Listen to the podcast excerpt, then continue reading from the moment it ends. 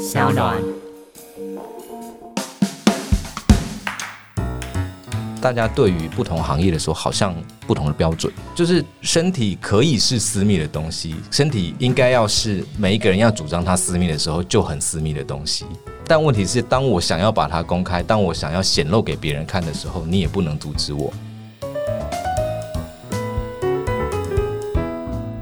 大家好，我是法白在掌柜子。上周法白发了几则现实动态，大家看到我变成暴发户，那是因为要感谢正成集团赞助我们的合作伙伴桑昂器材。正成集团专门代理影视音讯器材，很多国际品牌跟麦克风大厂都是由正成集团代理，像是 Rode、Zoom、Sennheiser 等等。很多听众朋友会问我们使用哪些麦克风录音，就是用 Rode 这牌子的 POD 麦，不只有内建优化收音，外形也非常好看，很专业的感觉。大家可以上法白的社团看我们 PO 的照片哦。之后我们也会一一介绍正成赞助法白办公室的可携带器材。今天来到法客电台的是网络名人阿空。那我们今天邀请阿空到节目上来访问他过去参与的社会倡议的议题，那就是性交易合法化。我相信很多朋友是听过阿空这个名字的，因为他在网络上有非常多知名的作品。那因为 Podcast 没有影像，所以我们也没有办法播放给大家看。可是如果你未满十八岁的话，也千万不要去搜寻，因为这样我担心会有这样会有问题吗？其实搜寻之后，你看到的页面就是它会有那个警语了。哦，因为它有警语，对对对，就有适当隔离措施，所以就算是未成年的搜寻到了，就你还是可以搜寻啦。然后，而且有一些是媒体报道。你为什么会想要去推动这个议题？你是从什么时候开始进入这个产业的？呃，我进入产业是二十三岁的时候吧。二十二、二十三岁的时候，对，但其实更早之前就有觉得可以尝试这件事情，跟成长经验还是会有关系。就是有人给自己的评价是，哎，好像有点适合，对。然后我怎么会有人评价你适合从事性交易啊？就是很少人会这样讲吧。而且如果我说，哎，你很适合性交易，有些人会很多人觉得不舒服。哦哦，这的确不是直接说你很适合性交易，而是在性这件事情上面，哎，好像还算有一些优势。对，然后我就觉得？呃，不小。OK，但我觉得这个程度大概就是跟身高一百八一样，就是不矮，但是也没有到说非常非常非常非常高。我给自己的比喻是类似这样子，就身高一百八就是算高嘛，但是没有到说哦，我怎么那么高这样子，占有优势，可是不会到对对对对对对巨大到难以使用程度。呃，对对对对对，后面那一句也蛮重要的，就是真的难以使用的时候，也是会被拒绝。那为什么会连接到性交易这件事情？因为男生有时候吹嘘也好，或者私底下聊天也好，就是讲这个还还也算常见，男生彼此之间。但很少人会因为有人这样称赞你，那我决定要投入这个产业。因为好像在性交易这个产业，很少听到是这样子的一个情况。因为我觉得放着不用太可惜了。然后我个人又有一点点不是很会交朋友，不是很会钓人。对，然后我就想说，哎、欸，那就直接到一个，反正大家会来看我，然后会来找我，然后我刚好也可以。有收入的产业，Okay. 对对对，所以大家是会主动约你，对啊，不是直接跟你说性交易，而是用另外一种名目。那比较常见的是用按摩的名义，嗯，对，用按摩的名义就跟你说，哎，这个人会来帮你按摩，只是在网页介绍上面，你就会发现，哎，为什么按摩师就是不穿衣服？对啊，很多这种网站、啊，对对对对，就这一类的网站。那它其实就是某一种，我们有时候会称呼为羊头店，其实挂羊头卖狗肉的那个词，哦，就是用挂羊头卖狗肉的意思。对对对对对对，然后就把它简称变成羊头店，那就是。外观上是按摩，但实际服务的时候呢，后面会发生一些事情，这样子。就直接在店内吗？对，对我那时候做的是在店内，那也是有一些店家可能会觉得说，如果按摩师全裸的话，那就会有法律风险。那有的店家呢，可能会错误的理解说，如果只是打手枪的话，那就没有问题。但实际上打手枪也是有问题的。大家比较容易找到的呃性服务的那个管道跟店家，如果是在店家里面服务的，很多其实都没有到性交的程度。对，可是问题在于，台湾目前对于性交易这个行为的界定是有对价的性交或猥亵行为，嗯，它包含了有对价的猥亵行为，所以，呃，我之前有一篇文就是没有性交也可以算性交易，这是中文的词汇组成的那个问题，因为性交易这个词它的原意是性的交易，而不是性交的交易。对，所以即使没有到性交的程度，它还是会被归纳为性交易。那现实面很多是只有打手枪的店，但它在法律面它还是性交易。只是现实面大家会觉得说，哎，好像比较没关系吧？就是大家对只有打手枪这种行为的那个性道德的感觉，跟是不是应该要被公权力取缔的那个感受是不一样的。因为打手枪还有守天使，不过这个我们之后会再录一集了。嗯，就是好像给人的感受跟真跟那种大家真正期待的那种性爱关系是。是还是有还是有个明显落差。对对对对啊，就跟吃卤肉饭跟吃牛排感觉。对，这样子描述，这样描述正确吗？所以我们接近中午时间录音。但我必须说，就在不同国家，它就是不同的规范方式。因为像日本的，他们的日本有个卖淫防止法，对卖淫的定义就是不特定的异性间的性器官结合，然后有对价关系。所以它好复杂，不特定的对对，还还有不特定人啊，就是这两个人是彼此不认识的。如果是认识的人，彼此有对价的性器官结合呢，反而就不处罚。哦，如果认识的人愿意付钱，他是另外一套体系去管，对对对，还是就不管，也不可能到完全不管，因为还是会有儿少剥削的问题嘛。可是那你来消费过一次就认识啦，对对对，所以他们这边常客了。他们现实面就是很多就是用这个方式去规避。比较常见的是，比方说泡泡浴，泡泡浴的话，就它是只有帮你洗澡嘛。那只有到猥亵行为，没有到性器官结合的话，那就不会算是卖淫防止法的规范。的确，另外有个风俗业的管理的法规，但总之呢，就不会被到完全禁止。那进到房间里面之后呢，店家说的保证的服务呢，是只有帮你洗澡嘛。那可是进到房间里面发生什么事？那就是另外一回事，就店家就不管，店家就会拒绝承认。就会说哦，那就是那个客人跟我们的小姐在里面的情投意合，他们就是自己发展出一些关系，所以他们发生了关系。那客人另外再给了钱，那就是他们的事情。他们就用这个方式去规避卖淫的定义。所以现实面就是日本是有性交易的，只是在定义上他们用了不同的区分。所以意思是法律不允许，可是可以规避。对对对对。那另外一个方向可以帮助大家理解的，就是就是 A 片产业，因为 A 片. A 片说实话也是性交易嘛，就是有人就拿钱办事。讲白一点，就是只是入境的那那些人都是拿钱办事，跟传统的那种唱票关系不一样。对，那异性恋的 A 片，它就是也是异性间的性器官结合，但却没有被处罚，因为他们是同事。他们已经认识了，他们是同事，所以不是不特定人。所以 A 片也是拉回来这个脉络去处理。对对对，其实台湾传统讨论性交易的时候，都只是在讨论传统的娼嫖关系。对，就大家台湾人讲到性交易，譬如说台湾啊，同前议员那也是在讲这个性交易合法化的议题嘛。对，那设立性专区嘛。那从底下乡民的谣言啊，或者是他讲话的一些他提出的一些内容啊、诉求啊。可以感觉出来说，其实针对的就是大家想要的那个传统的传统传统的那个结合的那个。我可以我可以理解那个方向了，因为对于大众来说，最想要接触到的最直接的是传统的唱票。因为我刚提的 A 片，大家会觉得，嗯，那台湾的不能拍，那就看国外的就好了。以观看 A 片来说，那只有我这种自己想要拍的才会去关心说，哎，台湾到底能不能拍这件事情？所以台湾能拍吗？台湾就是那要看演员有没有拿钱啊。演员跟谁拿钱？OK，这件事情，演员如果是演出的那一次有酬劳，那就是有对价嘛。所以他是会因为从事性交易被处罚，还是因为他拍摄色情的影像而被处罚？是性交易，但是现实面的情形是，有时候公权力会直接用三不猥亵物品罪，或者是如果你的场地是比较公开式，那可能会用公然猥亵罪去处罚，因为毕竟。性交易本身是涉违法嘛？对对啊，那涉违法就是三万块以下很，这罚罚钱就没事。对对对，那对于公权力来说，哎、欸，他当然抓一个比较重的。所以在拍片来说，如果真的有出事，大部分会先被用那个三不猥亵物品罪，或是那个意图三不而持有或制造。对对对对，就会先用那个去办。后面有没有构成性交易，反而就不重要了，因为已经先用一个比较重的刑责去处理了。那台湾的性交易产业目前的一些现况。有哪一些的类型？要分类型的话，我觉得要先看分类的目的是什么。对，如果是学术，应该说以今天这个话题来说的话，我希望大家去分，就是在想象性教育的时候有更多的想象空间。然后，因为我们待会一定会提到专区制嘛，但我就觉得专区制它就只把昌嫖。限定在最传统的那种妓院式，就是有一个店家。那如果这样问呢？就是说，除了大家传统想象中的性交易以外，还有哪些其实它也应该要算是性交易，但是它会被大家忽略的？首先是传统娼嫖，其实就有不同的类型。最典型的是妓院制的，那也是专区制跟很多公权力在尝试管理的一种方式，妓院方式的，就是店家那边有空间。那另外一种是所谓应召战士的，就是呃性服务提供者，好，用另外一个词，就性工作者呢是到客人的场地去，他是外出的，或者是再去找一个旅馆。那可是呢，在联络上是有一个，嗯、呃，也许是办公室，总之有一个联络人。那还有一种就是个人个体户的，对。那其实应招站跟个体户在台湾的术语就是鱼跟茶，钓鱼喝茶的那个那个术语这样子。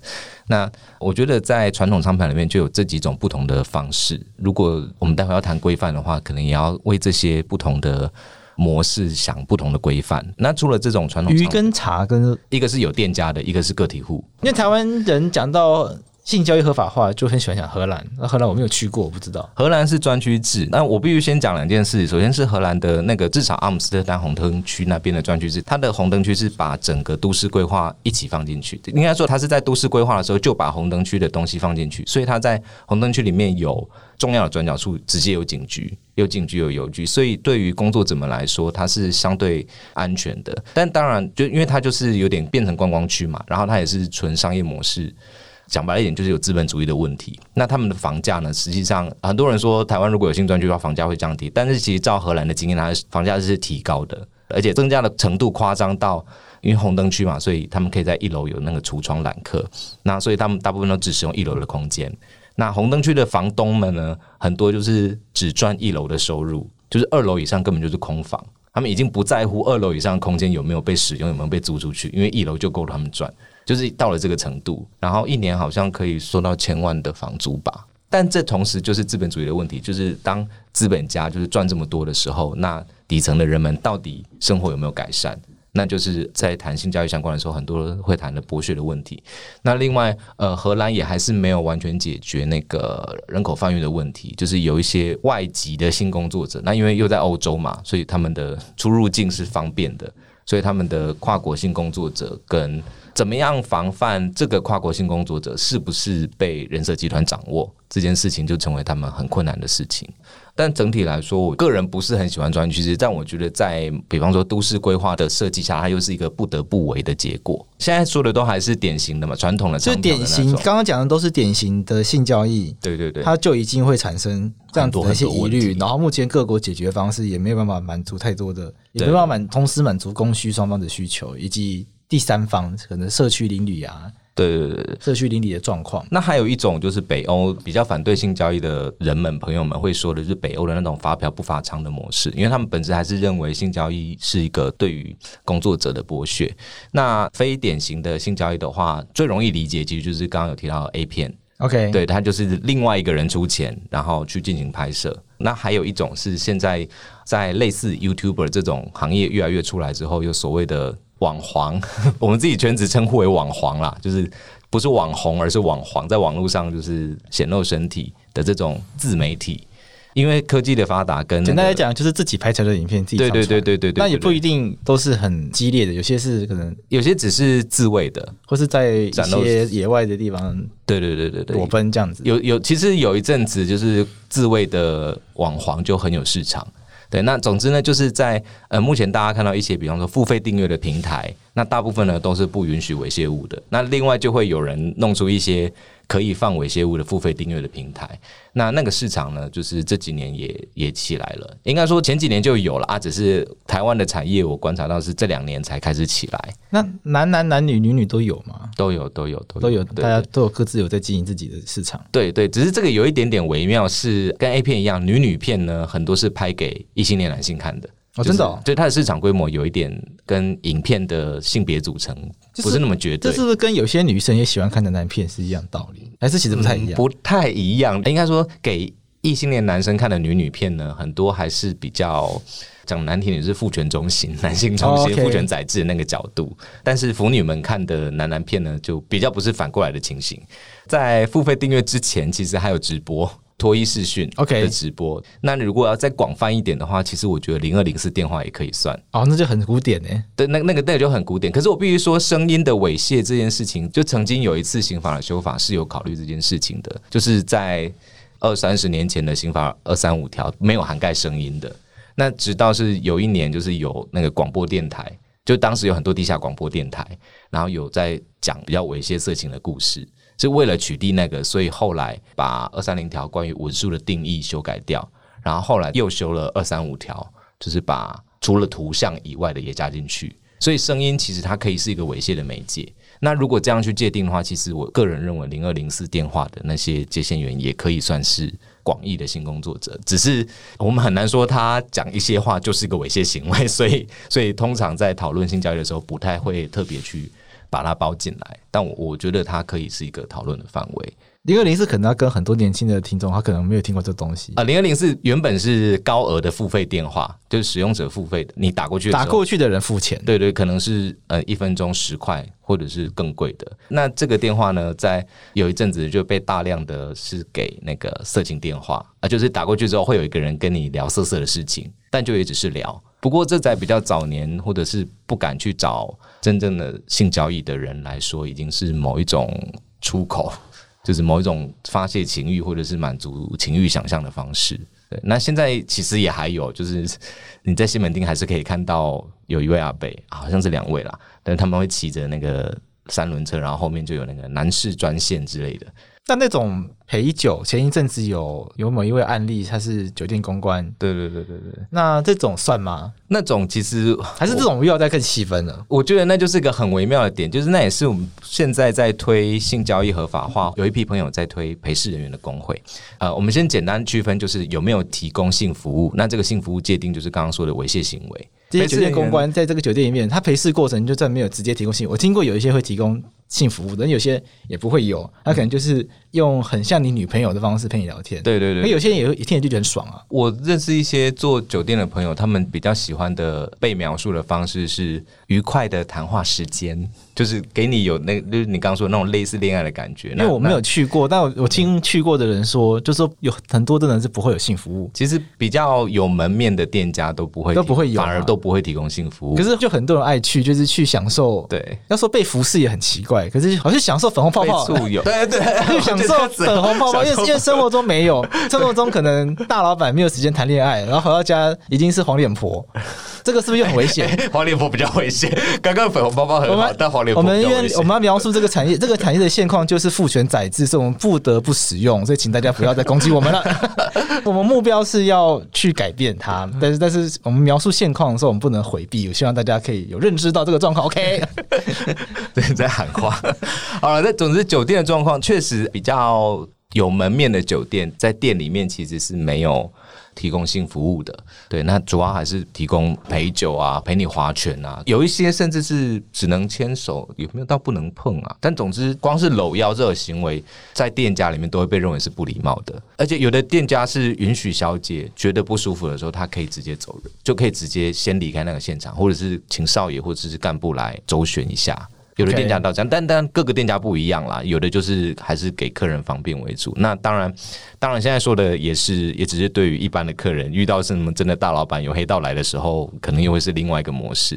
对，但我想那种应该就会派厉害的、嗯，有经验的。可是但酒店、啊、大老板可能喜欢的，对对，而且他进去他会说：“哎、欸，有什么新的小姐，先叫过来看一轮。”好，那有没有反过来的，就是以女性为主？陪侍人员的是男性的也有，但我就不是很确定，或者是我，我不知道他们实际的服务流程是怎么样子。OK，因为给异性恋男性去的酒店，它的规模已经很大，所以它甚至发展出就是从小姐到那个酒店老板中间其实是有三四层的中间人，有主管的概念。对对对对对，那其实，在那个产业，小姐们通常是归经纪公司管，而不是酒店直接去管理。哦，是哦，对对对，所以所以所以场地蛮像派遣工的，那也是前几天被说酒店业要停业的时候，大家最反弹的，因为那个小姐们那个行业经纪公司们那边最反弹的，因为可以使用纾困方案的是酒店那一边，OK，但小姐们是用不到的。哦，那可能真的是没有意识到产业状况，产业状况，但但现实面就是因为他们也。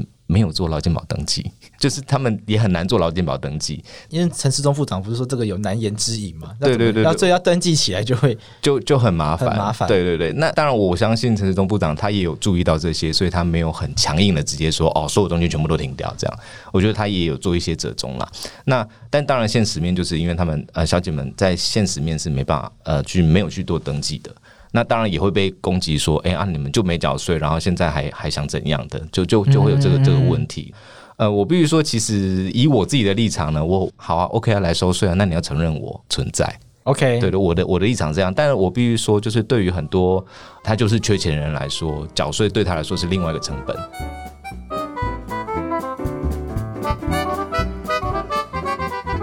UDN 新闻网名人堂跟法律人白话文合作很久的一个公知平台，最近也开始制作自己的 Podcast 节目《名人放送 Voicer》。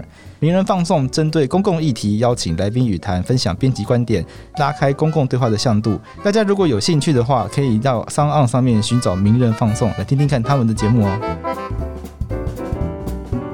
在开始录之前，其实聊过很多次这个议题。你说性交易合法化，很多人其实并没有很乐见其成。回来性产业的话，性产业从业人员之所以没有很期待性交易合法化，是因为你现在就算照社会法九十一条之一去合法化了，那实际上要怎么做，还是没有人知道。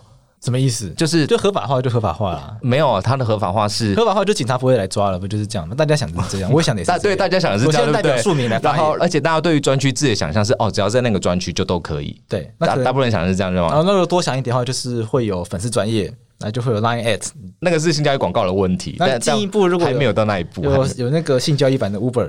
或者是富桑达之类的，可以有，我很期待。等一下，你跳太远了。OK OK，我们 我们进步回来。我们我，们刚刚已经聊到，就是说很多的性产业的工作者，并没有很期待合法化这件事情发生，因为社会法的那个规定呢，它就是说，限制政府要立自治条例，用自治条例去管理。然后，那有一些县市政府已经有传统的那个长期管理自治条例，那有一些是可以沿用，没错。可是那个传统的长期管理自治条例什么呢？是你要先有一个妓院。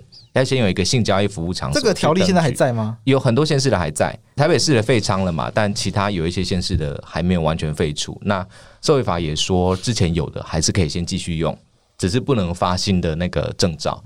那传统的呢，大部分都是要先有一个场所，然后那个场这个场所要有个管理人。好，那其实就是传统的妓院式的管理。首先，先是这一步呢，反对中介剥削的那一些朋友们就会反对了。对，因为这就一定有中介剥削的问题。好，然后先有这个场所管理人之后呢，那性工作者要去警局做登记。以前是在警局啊，因为最早这个东西是违警法法处理的。那很多自治条例还是这样写。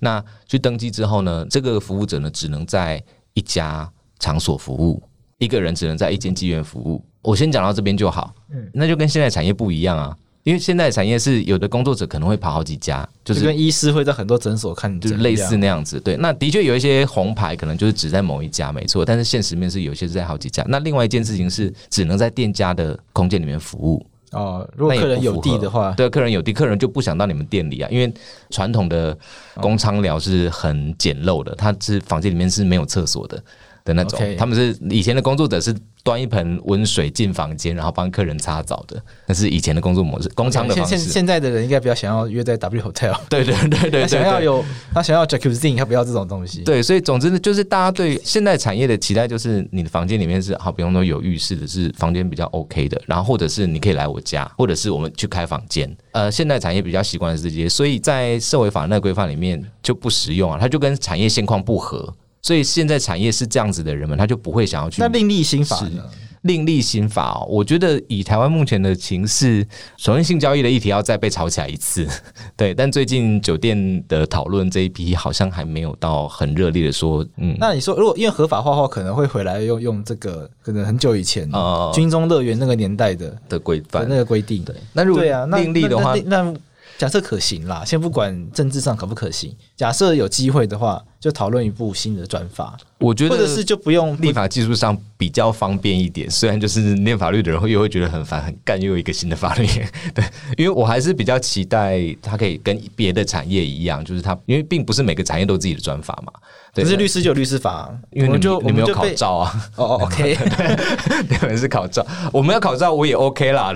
就是我觉得也也 OK，对，因为的确有一些至少关于自我保护的知识，我觉得是工作者们应该要知道的。对，所以我我我没有很反对性工作者考照这个制度，但重点是没有证照的人在职业的时候会不会被处罚？OK，那个才是我关心的。OK，对，那那总之另立新法我觉得是可以，但总之就是刚刚说的那种，因为现在社会法它的规范下就是跟业界。实际的运作方式差太多。你如果说差一点点，要大家去改一点点，那 OK。可是像刚刚说的，就是现在社会法它是不能外出服务啊，它就是要在性交易服务场所内服务。对，我刚刚查到了高雄市管理娼妓自治条例，高雄市到现在还有，其中就规定说不得在外拉客。对，第四条是规定说禁止新设计女户，因为它有一个管理娼妓政策。对对对，近年有改，通常都是改，就是应该没有人可以再去申请的啦。对，已经申请到的阿姨阿妈就还可以继续做，可是现在年轻的一辈应该是不能用这个条例去申请了。对对对，而且场所的执照也是，它有分场所的执照跟工作者的执照，那这两个都不会再新发了。所以我们我们用语中比较讲的所谓的娼寮啊、嗯，娼女户啊。是指这种比较旧形态的状态。对，然后社会法那时候二零一一年修法的时候，其实就是把各个娼妓管理自治条例的那个一些要点摘录进去。所以对我来说，它其实是回到违禁法法时期的状态。就是我觉得那一次的修法，其实从现在来看，因为现在现实面就是没有性专区啊。从现在来看，当时二零一一年的修法其实不算是成功，它其实是某种形式的倒退，只是把现市政府该做的事情写进法条里面。实际上就是大家没有做。我可以理解说不想要立另立专法，是不想要被特殊的对待嘛？就觉得说性产业是性工作，也可以被当成一个一般的工作，一般的工作很绝大多数没有被立转法。对对对，我自己的态度是这样啦。但当然，大家对于性产业这么关注的话，我就是我觉得另立转法也蛮好的。因为说实话，还有最常反对性交易就是性剥削的问题，然后还有人口贩卖的问题，这些的确它需要一些不同的保护措施进来。那另外还有就是在。性交易的时候发生的暴力的问题，对，因为比方说家暴法刚出来的时候也被攻击很惨啊，现在那个刑法明明就有伤害罪，为什么还要另外用家暴法的那个问题？那你就就表示那个形态的行为是有更多需要考量的，所以我比较不倾向，但是也没有到反对啦。关于立专法，我另外想要提一下，就是那个最低基本收入，我记得有一次跟一位就是。反对性交易的人说：“诶，如果有最低基本收入的话，那我们就不需要性工作了呢。”然后，然后我这心里有点问号，就是说：“嗯，那如果有最低基本收入了，那你为什么还反对性工作呢？” 但这就是我跟他的出发点不一样嘛。但总之，我跟他共同的重点就是，如果有人不想要做性工作，那这个社会应该要给他可以不用做性工作的空间，可以让他这样子活下去。当然啦，对对对，我想这个当然大家都可以理解嘛。可是我觉得这样子讲这句话的时候，他会给人一种感受，就是说性工作比较低等。所以有让他要让他往上爬，可是既然要谈性交易合法化，嗯，我觉得那个概念应该是性工作它不低等，对，就是这个社会上他跟开计程车、跟当律师、当大学教授，对对对，一样的要受到同等尊重的职业，对对。那那用这种方式去说，呃，要让他有机会可以离开，嗯，他还是会给人一种预设，这些人应该要离开，这些人本来是娘家妇女，因为。贫困，因为生到不好的家庭，或者是因为先生的因素，不得不那种，我知道，我知道，是一个讨论性教育合法的话会出现的。我同意，我同意。所以，我刚刚用词有点小心，是我把那个可以从事其他行业的前提是放在他如果他不想做，以及我把这些。不应该在里面的，我是界定在被剥削的人们，对，而不是自愿从事性交易的人们。那自愿从事性交易的我，呃，例如我，我就我就觉得，嗯，那性交易是个好工作啊，至少适合我的个性。那如你刚刚所说的，就是应该要如律师跟计程车司机一样。对，我说我完全同意。同时与此同时，会说，啊，当你不想做律师的时候，你也可以不要做律师，就是同等的自由。对，我觉得这个对话就是需要的，就是。性工作它可以是个好工作，可是性剥工作者他会有强迫劳动问题吗？那听起来是这样，强迫劳动的问题，剥削一样听起来他有没有办法离开？有一些，但各个地方的剥削程度又不一样。比较极端的例子，其实已经是人身自由的控制。我那时候读文献的时候，曾经有忘记是欧洲哪个国家，就曾经有妓院发生火灾，然后结果后来火灭了之后，进去找东西，发现很多性工作者就死在床边，被用脚镣控制在床上面。就是他们状况是这样，那但如果是到这个程度，他已经就是人身自由的控制，那已经是可以用其他法律来来处理的问题，已经不是性交易本身的问题。但这个是比较极端的剥削情形。那比较轻微的，就是比方说有一些情形是缺钱的，那性交易是说白了是快钱，他很快就可以直接拿到现金，对，因为大部分是用现金交易。那这个情形下，有的人就需要这个直接拿到现金，而且我记得在另外一波讨论是那个。大志杂志要不要帮街友保劳健保？就是一两年前有过这样的讨论的时候，有一个声音是说，有些人因为一些原因，他可能有被强制执行，所以他只要有劳健保，只要有一般方式的薪资收入，直接钱就会被扣走的那个问题。当然后来后来我就有改那个强制执行，有一些对，有一些是不能，有一些是不可以强制执行的项目。对对对对，但我觉得他那是后来劳退是不可以的，不可以的。那劳保的部分，保险金应该也，这我要查查看。但我想，因为它是社会保险的概念，我想应该也是不可以强制执行。但我印象中，那那个也是。那坦白说，我要确认。我比较好奇，说大志杂志的的，他们不都是直接卖杂志拿那个现金吗？拿拿强制执行得到啊？但就有人说，哎，那他是不是应该保劳健保？的问题就是大志杂志是不是应该帮？就跟那个养乐多妈妈还有富方达斯的外送员其实是类似，是类似的，是类似的概念。那可是，在劳健保这个议题里面，又有另外一种声音出来说，但他们去保劳健保，就会被知道他们有收入，然后就会有后续可能债主会上门的问题。那性交易者保劳健保会有困难吗？那就同样的问题啊，如果他自己是比方说某一种债务产生的状态，有强制执行名义的。在他身上的状态，他是一个债务人的话，可是我觉得这个讨论蛮微妙的，因为既然要合法化，就表示说你要这些人应该你就要融入到既有的法律制度里面。对对对，对，那那一般上班族如果有债务产生的话，他也是被我我现在我现在会被强制执行。我现在要说的是，就是这个对于这些没办法合法的人来说，OK，这个目前还在非法状态的这个性交易产业，是他们可以实际上拿到快钱的方式，okay, 所以他们就会进来这个还在非法状态下的人。对，那这个情形呢，说实话，其实就算合法化了，也不会改善。那边其实是另外一个方向的议题，就是关于清债条例那些那个领域这边是他怎么去解决他们自己本身的债务的问题啊。对对对，但但我为什么把它提进乃，是说。因为有这个状况的存在，所以大家好像会觉得说，哦，性交易是一个不得不为的行为。那以前社维法是有说，就是性工作者被抓到两次还是三次之后，要去呃学习技能、学习工作技能那些的。对对对，那条后来被抽掉，但并不是因为认为不需要学习技能，而是因为没有这样的机构了，找不到人教他们东西。对对对，那个机构已经裁撤掉了，所以就是没有那个机构，所以那一条才砍掉的。但是问题是，叫他们去学其他技能啊，收入就没有性交易好啊。那对于就是缺钱，比方说要还债的人来说，他当然就还是回去。原本那个不堪的被剥削的行业，他被剥削了，但他有钱。我大概了解你意思了，就是说这个产业的特性在于容易赚到直接的现金，钱对，对，就是它周转期短。我们用商业术语来讲，它周转期很短，因为交易当下银货两讫。嗯，对，很多交易是你要发票后六十天他才付你钱，莫名其妙。但确实很多商场上是这样，所以它周转期短。嗯，然后短时间内可以提供的服务，就看你自己嘛。对，就看你愿意提供多少服务就，所以它会吸引到经济上真正的弱势来从事这个行业。对，所以我想他的困境，很多人误解会来自于说性工作者都是很弱势的。那他的问题点其实来自于说，就是因为他们本来就是弱势的，经济上是弱势的族群，所以他们才会被吸引去做性工作这个产业。所以在思考性工作这个产业的问题的时候，你意思是不是说他应该要反过来想？就是说，他们本身的困境就是经济是弱势的，所以你如果期待说让他们叫什么金盆洗手，可是却没有提供他们，你希望他们从良，但是你在这个社会上却没有一个这个这个经济制度是没有办法提供他们解决他们经济弱势这个困境的，或者我们讲直接一点，这个社会的制度上是没有办法提供他们同等的物质条件的生活的话，是。这样子的一个政策基本上是缘木求鱼的。对对对，他们就概念会是这样，因为他们本去那个行业，因为他们生活的，就算抽掉性工作这个元素来说，他们的这些这个族群，他们的特色就是经济上本来就处于弱势地位的。对，所以这个性剥削是这样产生的。对，我认为是这样子。我们刚刚聊的那个族群，它比较设定的是说，他们是因为经济弱势，所以。性交易这个产业，它的商业模式是吸引他们来从事的。我们刚刚讲的是这个状况，对，因为商业因为周转期短，然后短期之内比较容易累积大量的金钱，对，所以这个在最它容易吸引到经济弱势的人。如果我们政策是他希望他们不要继续从事性交易的话，也应该要去解决的根本问题是怎么怎么去解决他们经济弱势这个问题。但我想真正的重点应该会在于说，假设有一群人。就像你，嗯，你就是高知识分子啊，就是交大硕士，对，交大硕士怎么会？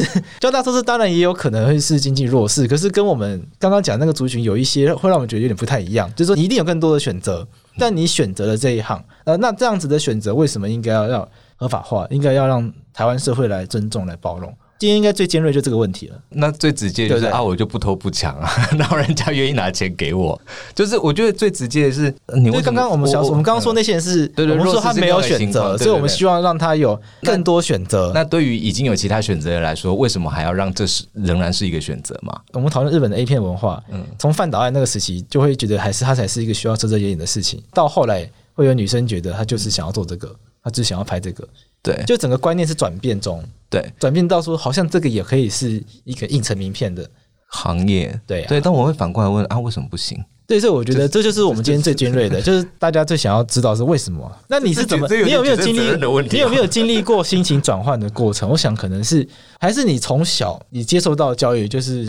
觉得这是可以？没有没有没有没有，我到高中，我到高中还反对婚前性行为，所以 很惊人，这 太惊人了。这件事说出来的朋友们都会惊讶。这个心情上的转换，观念上的转换是一个什么样的过程？我想就会是这个问题的答案嘛。我觉得这件事情好，我必须要回来谈我的性倾向的这件事情。OK，就是在做那个男同志的这个自我认同的过程里面，我就开始会。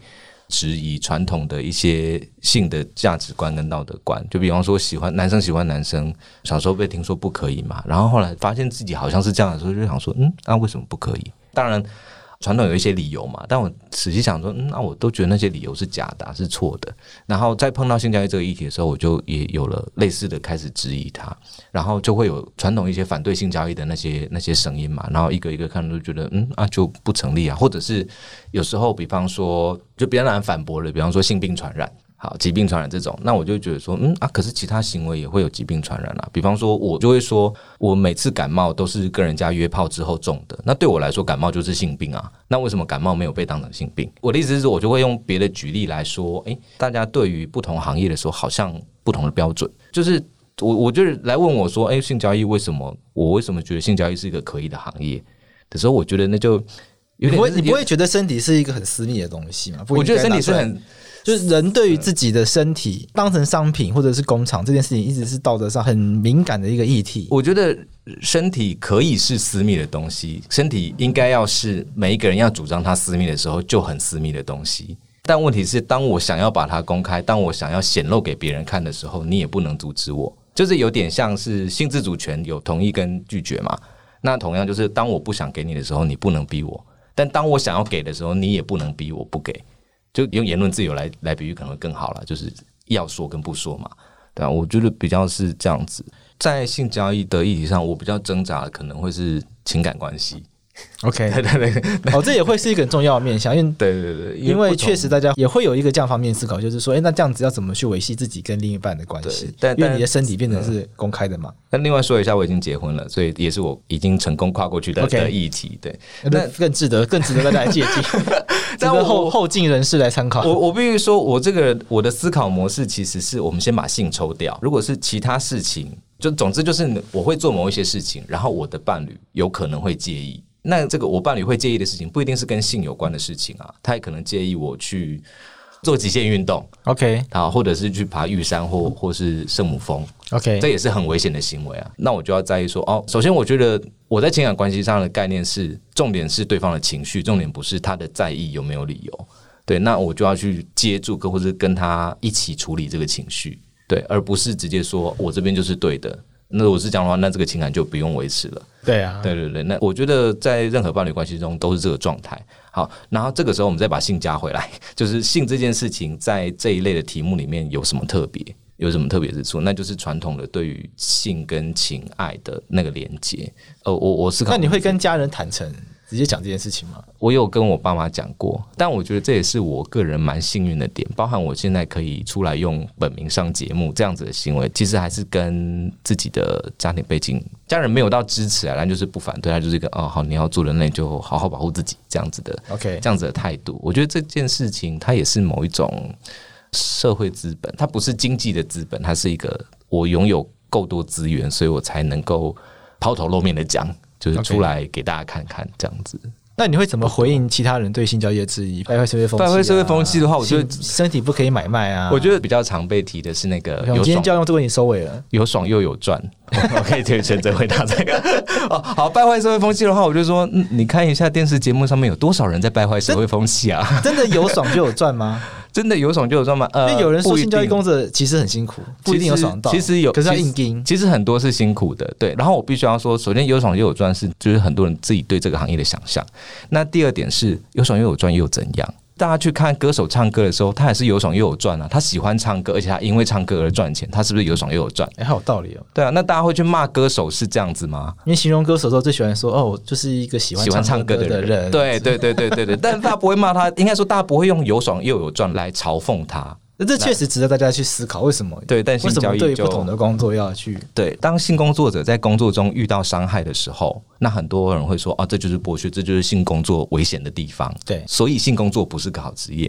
对，可是这个因果关系有一点怪，因为当我们比方说，呃，有时候有那个像有一些乡土电视台，如果他们自家的乡土剧有演员在因为演戏而受伤的时候，他们就会把这件事情做成报道，然后说这个演员很敬业。哦，就比方说他们有一个什么飞车追逐戏啊，或者是什么打打架的戏，然后受伤，他说哦哦，这个演员很敬业，我们不会说这个行业在剥削。然后再一个例子是球员。呃，职棒选手或是篮球选手有球员受伤的时候，而且是在打球的时候受伤哦。